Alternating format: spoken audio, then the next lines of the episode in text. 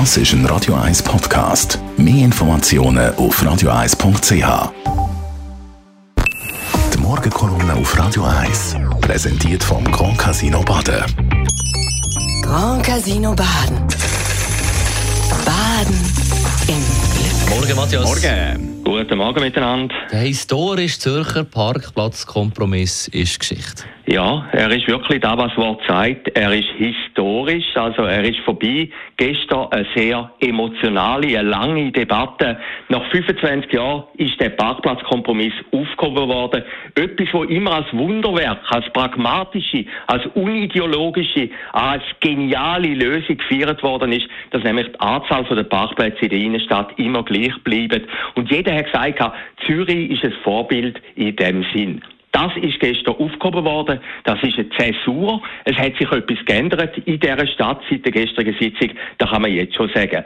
Nochmal eine kleine Würdigung. Ohne den historischen Parkplatzkompromiss gäbe es kein Parkhaus Gästeallee, gäbe es keinen freien Sechs-Leute-Platz, gäbe es keinen autofreien Münsterhof. Also es hat doch gezeigt im letzten Vierteljahrhundert, man kann wirklich etwas machen zwischen den verschiedenen politischen Lager, wenn man wirklich will. Aber das ist seit gestern vorbei.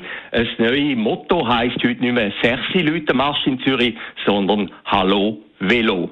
Einer den Erfinder von dem Parkplatzkompromiss. Der ehemalige SP-Gemeinderat, der Bruno Kammerer, hat die letzte Woche in der NZZ gesagt, man dürfe doch den politischen Widersacher nicht tot dominieren. Man soll ihn akzeptieren, man soll ihn schätzen wegen Widerspruch. Aber auf den Bruno Kammerer hat niemand gelesen. Obwohl der Bruno Kammerer, da muss man sagen, sicher kein Bürgerlicher ist.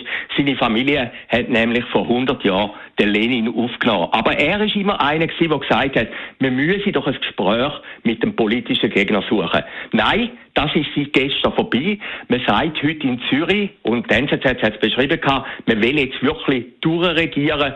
Die rot-grüne Regierung sagt jetzt, wer der Chef ist. Keine Rücksicht auf KMUs, keine Rücksicht auf Kleingewerber, keine Rücksicht auf die Leute, die auf Auto angewiesen sind. Man will Zürich wirklich abschotten, wie es nicht einmal ein SVPler mit der Schweiz könnte.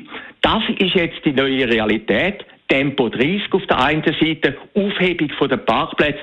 Also Zürich sollte in der Innenstadt wirklich autofrei werden, als würden ja die Velofahrer nur allein für das Bruttosozialprodukt verantwortlich sein. Aber was man in der Stadt Zürich manchmal ein bisschen unterschätzt, vor allem bei den Regierenden, ist, dass außerhalb von Zürich auch attraktive Wirtschaftsgebiete gibt. Zum Beispiel im Norden von Zürich, die Flughafenregion.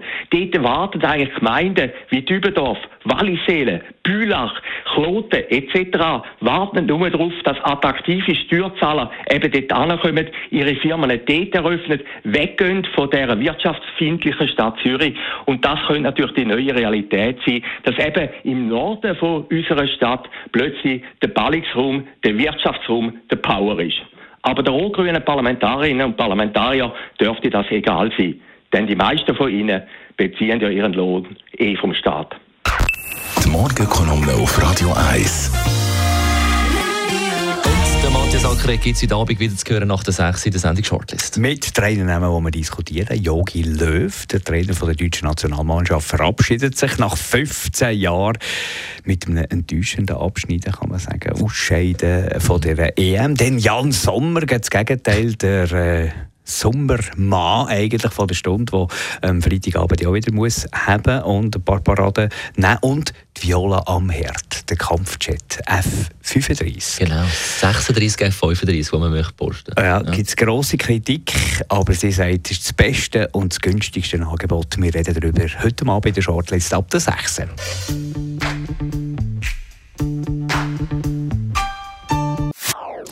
Das ist ein Radio 1 Podcast. Mehr Informationen auf radio1.ch.